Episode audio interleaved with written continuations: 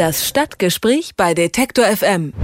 Der öffentliche Nahverkehr reicht nicht aus, dann fährt man den Bus eben selbst. Solche Projekte gibt es in mehr als 60 deutschen Kommunen und jetzt auch im Hamburger Stadtteil Niendorf.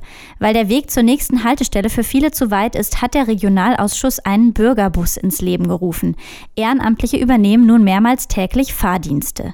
Über den Bürgerbus und was an ihm auch kritisiert wird, spreche ich mit Karl-Peter Naumann. Er ist Ehrenvorsitzender des Fahrgastverbandes ProBahn. Hallo, Herr Naumann. Einen schönen guten Tag. Hamburg ist eine gut vernetzte Stadt, sollte man meinen. Warum braucht denn Niendorf jetzt einen Bürgerbus?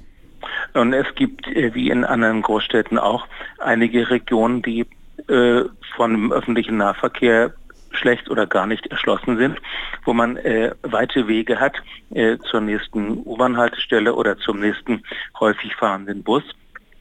Und äh, hier scheint äh, offensichtlich die Freie und Hansestadt Hamburg kein Interesse daran zu haben, hier etwas zu entwickeln.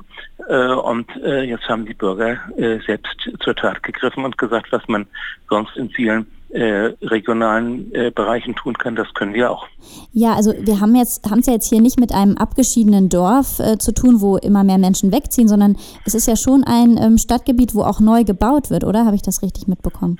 Naja, das ist ein Stadtgebiet, was äh, an den Flughafen äh, grenzt und von da von daher von äh, zwei Seiten nicht erreichbar, sondern man muss immer zu einer Seite raus, was aber ja eigentlich den öffentlichen Nahverkehr erleichtern würde. Mhm. Wie ist das jetzt? Wie funktioniert jetzt dieser Bus ganz praktisch? Ist das ein regulärer Linienverkehr oder ist das eher so wie ein Sammeltaxi? Nein, solche äh, Bürgerbusse fahren nach einem festen Fahrplan und äh, man kann dort einsteigen. Was ich jetzt noch nicht weiß, ob man den auch in den HVV-Tarif integriert hat. Äh, normalerweise haben solche Bürgerbusse eigene Tarife. Okay, genau, das wäre nämlich meine nächste Frage gewesen, wie viel das kostet und wie auch, wie auch die Fahrer denn dann verdienen oder auch nicht, wenn es ehrenamtlich ist. Also die Fahrer äh, arbeiten ehrenamtlich, die kriegen zum Teil eine Aufwandsentschädigung, die werden ja auch ausgebildet und äh, in der Regel ist es so, dass die Fahrzeuge von öffentlichen Körperschaften zur Verfügung gestellt werden. Das heißt, die Stadt finanziert ja hier doch mit, aber ist das dann wirklich so viel billiger, als da eine normale Linie einzurichten? Ja, man spart die Personalkosten Insofern kann man das Interesse der Stadt auf der einen Seite verstehen.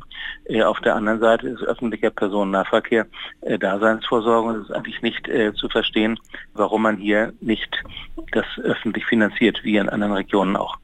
Denken Sie denn, das ist dann jetzt ein Signal, was Druck macht bei der Stadt oder eher das Gegenteil? So, naja, dann machen es halt die Ehrenamtlichen.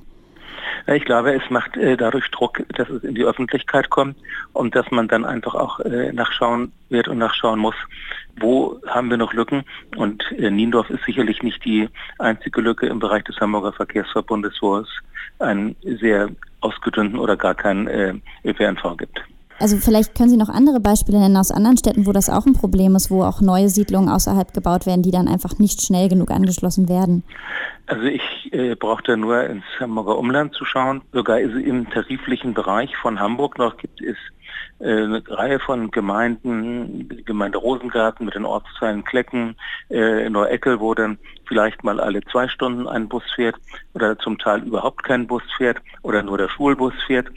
Äh, das sind alles Dinge, wo man äh, kleinere Buseinheiten gebrauchen kann und äh, wo es zurzeit überhaupt kein Interesse der öffentlichen Hand gibt, hier einen Busverkehr einzurichten. Mhm. Mehr Öffentlichkeit kommt dann ja jetzt auf dieses Thema auf jeden Fall. Und wie ist der Weg, den die Bürgerinnen und Bürger hier auch gegangen sind und den man auch in anderen ähm, Städten gehen könnte? An wen wendet man sich, wenn man so eine Buslinie einrichten will? Man sollte sich erstmal bei den anderen Bürgerbussen kundig machen, was die gemacht haben. Die geben gerne ihre Erfahrungen weiter. Äh, die findet man ja die verschiedenen äh, Bürgerbusse im Internet. Und da gibt es auch ganz unterschiedliche Modelle. Äh, aber das ist sicherlich immer sinnvoll, sich bei Leuten, die schon praktische Erfahrung haben, zu erkundigen warum in Hamburg die Bürger im öffentlichen Nahverkehr selbst das Lenkrad in die Hand nehmen und welche Verantwortung die Stadt dafür hat. Darüber habe ich mit Klaus-Peter Naumann gesprochen. Er ist Ehrenvorsitzender des Fahrgastverbandes ProBahn. Vielen Dank für das Gespräch. Gerne doch. Das Stadtgespräch bei Detektor FM.